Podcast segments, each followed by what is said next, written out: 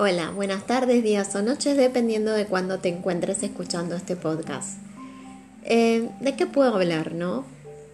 Primero y principal, es un día que hay, es un día en el cual hay mucha lluvia, es un día deprimente.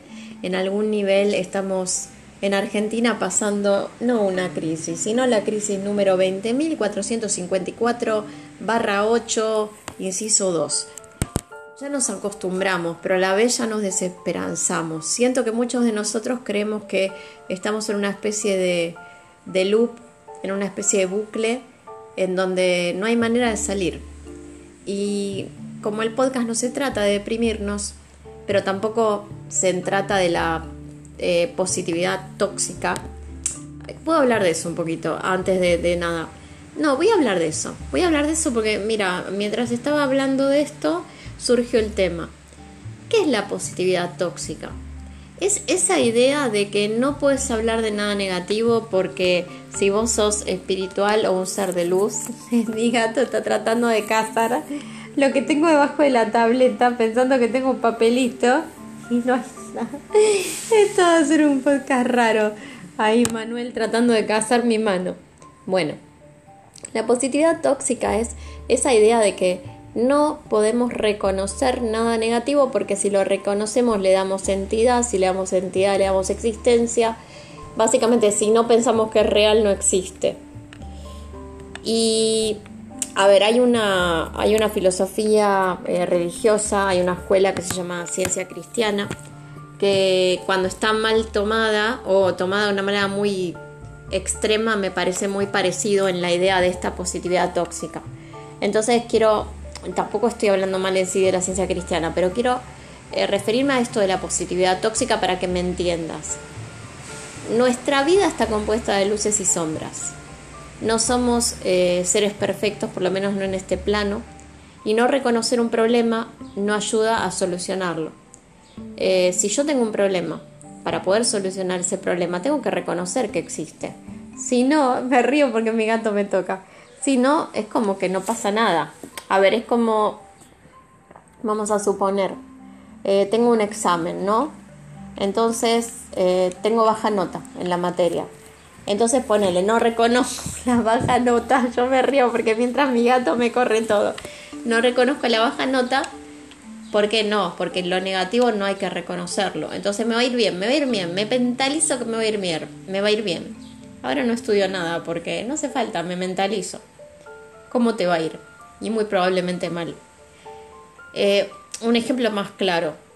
Eh, por ejemplo, vamos a suponer esta situación. Soy positiva, entonces salgo a la calle diciendo nada me va a pasar porque tengo un ángel a la derecha, un ángel a la izquierda, un ángel en la espalda, un ángel en el otro lado. Bárbaro. Delante, atrás, derecha, izquierda. A ver, excepto que realmente veas ángeles, hables con ángeles y realmente te estén diciendo, mira, te estamos acompañando. Si yo me meto a las 4 de la mañana en un descampado donde sé que venden droga, y es muy posible que termine mal mi situación. O sea, eso de la positividad eh, en todo el momento es medio estúpido. Si te pones a pensar es medio estúpido, es irreal y no sirve para nada. Yo eh, deduzco que si venimos a este mundo, a este plano, con tantos problemas, es para que hagamos algo. No es para que digas, está todo bien, o, o sea, no sé si se entiende. Ojo, la positividad es algo bueno, no digo que no seas positivo. Es preferible ser positivo que negativo, totalmente. Pero el pensar que si yo eh, presto atención a algo negativo pasa y si no, no pasa, es como que, a ver, en la vida real eso no funciona. Lo negativo, lo que nos duele, primero lo tenemos que ver. Mirar un poquito el espejo de nuestras falencias para mejorar. Si no vemos la falencia, ¿cómo la vamos a cambiar si no la estamos viendo? Me encantaría decir que yo me iba a levantar esta mañana y decir, mi Argentina va a salir adelante, Argentina está bien, todos están bien, los gobernantes son maravillosos, cuando en realidad no es así. No es así. Y parte de que Argentina no está bien es que los gobernantes no son maravillosos. Y otra gran parte es que como sociedad no nos importa. Como que si nos va bien, si zafamos, seguimos votando a la misma M que votábamos antes. No aprendemos, no aprendemos. Y eso también me sirvió a mí, que yo dije, soy muy negativa en este podcast a veces. Y después dije, no, para. El podcast se trata también de, de criticar, pero una crítica constructiva, no una crítica tipo para que te amargues. Entonces dije, no, ¿por qué?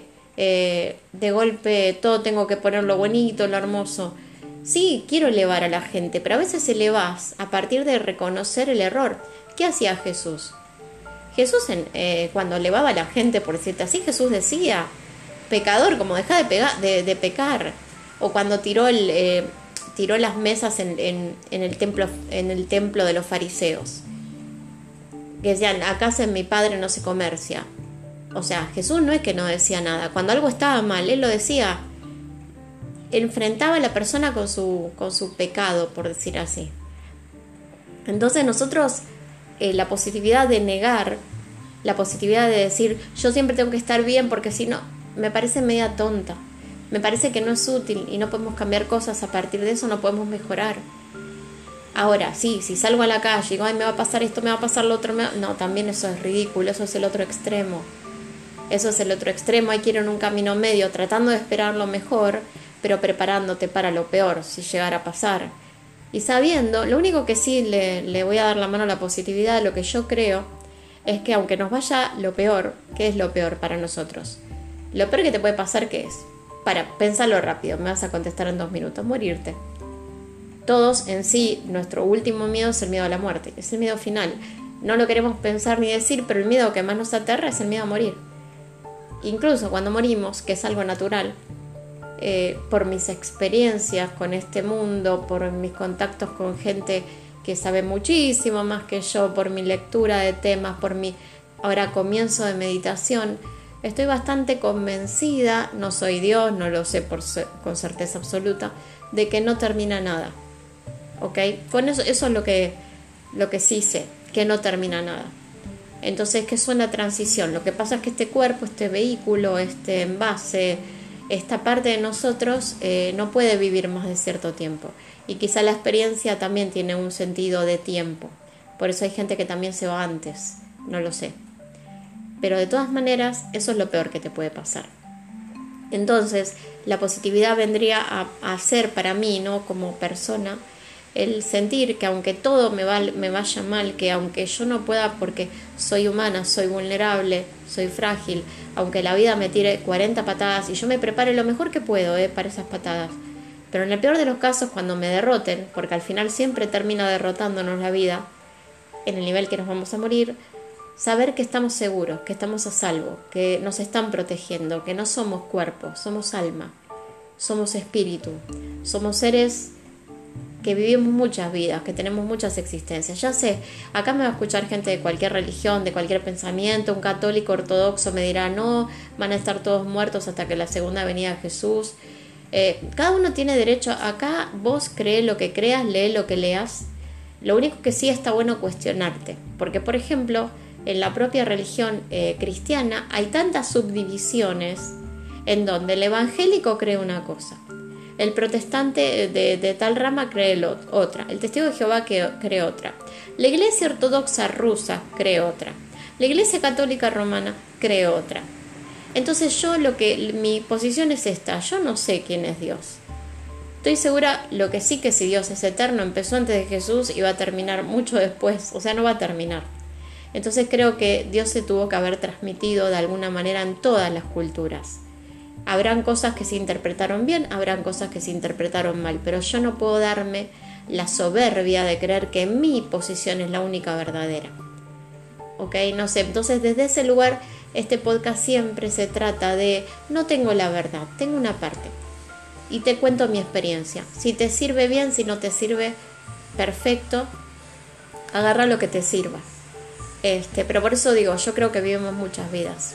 Esa es mi, filosofía o mi forma de ver, de ver esta existencia. Esta es una de tantas, un aprendizaje. Y quizá las personas que tienen una especie de espiritualidad mayor o que son más eh, con más templanza ante las dificultades, quizá viene porque ya vivieron muchas existencias.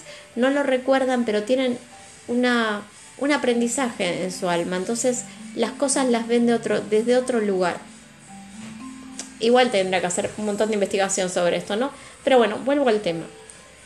Ponele que se te muere un ser querido.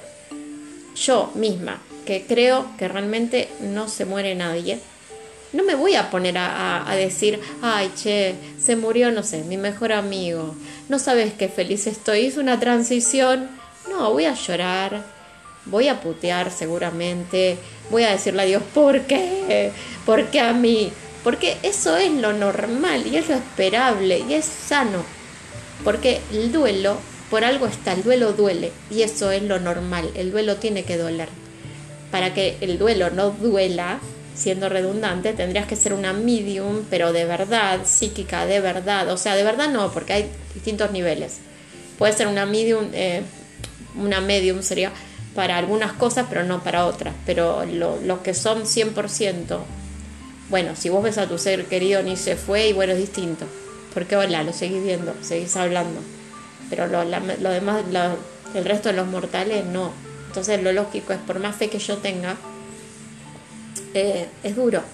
Les cuento una cosa rápida. Cuando murió mi perra, mi, última perra, eh, es muy duro para mí perder una mascota porque yo los quiero un montón y porque ellos son parte de mi familia. Entonces, aunque era normal porque estaba viejita, porque tenía cáncer, eh, fue, fue difícil para mí. Y yo puse el Padre Nuestro en arameo, porque esa oración en arameo me da fuerzas. Y le pedí a Jesús que, realmente le pedí a él que por favor que fuese rápido, que no tuviera que sacrificarla, que no sufriera. Fue rápido. Y unos minutos después que mi perra se murió, eh, entrando en, el Facebook, uno de los posts que me aparece en el primero prácticamente o el tercero, pero me apareció en ese momento, eh, era una imagen de Jesús, de Jesús, abrazando un perro y abajo decía, bienvenido a casa. No saben el alivio que fue para mí. La extraño, la sigo extrañando, pero fue un mensaje muy claro de que ella está en un lugar mejor y que todos en algún punto vamos a estar en un lugar mejor. O eso espero. A mí a veces no, yo no puedo entender a los católicos o a los cristianos que alaban el infierno que lo quieren para el, para el vecino. Incluso aunque el vecino sea un hijo de mil, mm, hay una persona en este mundo que odio muchísimo, hay una persona que no puedo dejar de odiar y no soy de odiar a nadie, que es este tarado que está preso ahora que ahogó a la gata y mató a una persona y mató a un cachorro y sacó en Netflix un documental, lo odio. Y así todo, con todo el odio que le tengo, lo que deseo es que aprenda. No deseo que vaya al infierno, deseo que aprenda que aprenda exactamente qué sintió ese animal. Y con una vez alcanza, no necesita toda la eternidad. Y cuando dicen de la review de vida que vos entendés lo que provocaste en otros, creo que es la mejor lección. Entender no solo el dolor que, provocaste, sino la experiencia de ese ser. Lo que pusiste en su, en su existencia. Lo que fuiste para él. Ver a través de sus ojos lo que vos fuiste. Me parece la mejor justicia. Mucho mejor que cualquier otro tipo de, de castigo que no, no tiene sentido, porque ¿de qué sirve? Y si mil veces en la Biblia se habla del hijo pródigo, del que vuelve a casa. O sea, y si un padre, el peor padre del mundo, el padre más pedorro que exista en el mundo, no mandaría a un hijo al infierno como lo mandaría Dios. No, tiene sentido para mí. Por eso yo en ese sentido sí creo en el infierno, pero no creo que vaya por un lado de que Dios te manda y que sea eterno. No, no creo así respeto, cada uno cree lo que, crea lo que crea, eh, tiene su libertad de albedrío, de pensamiento, de reflexión. Pero bueno, rebobinando y cerrando un poco el tema. Está bien llorar, está bien enojarte, está bien criticar, está, siempre que lo hagas para mejorar y no para dañar, que es muy diferente, y que vos estés viviendo una experiencia dolorosa. Está bien abrazar en algún sentido tu lado oscuro, porque tu lado oscuro también es parte de vos. Y no es, un lado oscuro no tiene que ser un lado negativo o malo. Ojo, yo digo el lado oscuro a los momentos en los que sufrimos, que son parte de nuestro aprendizaje. Sufrir también te enseña un montón de cosas. Por ejemplo, una persona que vivió en la pobreza entiende lo que vale la, no sé, poder comer todos los días y seguramente es una persona que cuando alguien está en una situación de carencia va y lo ayuda porque la vivió. Y si no lo hace, bueno, no aprendió nada. Pero quiero decir, el que vive una discapacidad, en mi caso, yo sé lo que es no poder físicamente hacer algo. Entonces mi actitud hacia la gente que no puede es distinta porque yo sé exactamente qué se siente. Entonces cuando vos a veces del sufrimiento, en vez de negarlo, decís, sí, vale, eh, voy a llorar, la voy a pasar mal, pero de esto voy a sacar algo bueno, eso es mejorar. La falsa positividad, el hecho de decir, no, yo siempre tengo que estar contento, es ridículo. Y no sirve de nada, aparte de ser una especie de, hasta de, ¿cómo te podría decir? Hasta algo insalubre. ¿Entendés? Eh, pienso yo en eso, ¿eh? como siempre eso es personal. Bueno, que tengan una buena semana gente y les dejo pensando hasta cuánto de positividad es buena y cuánto es perjudicial.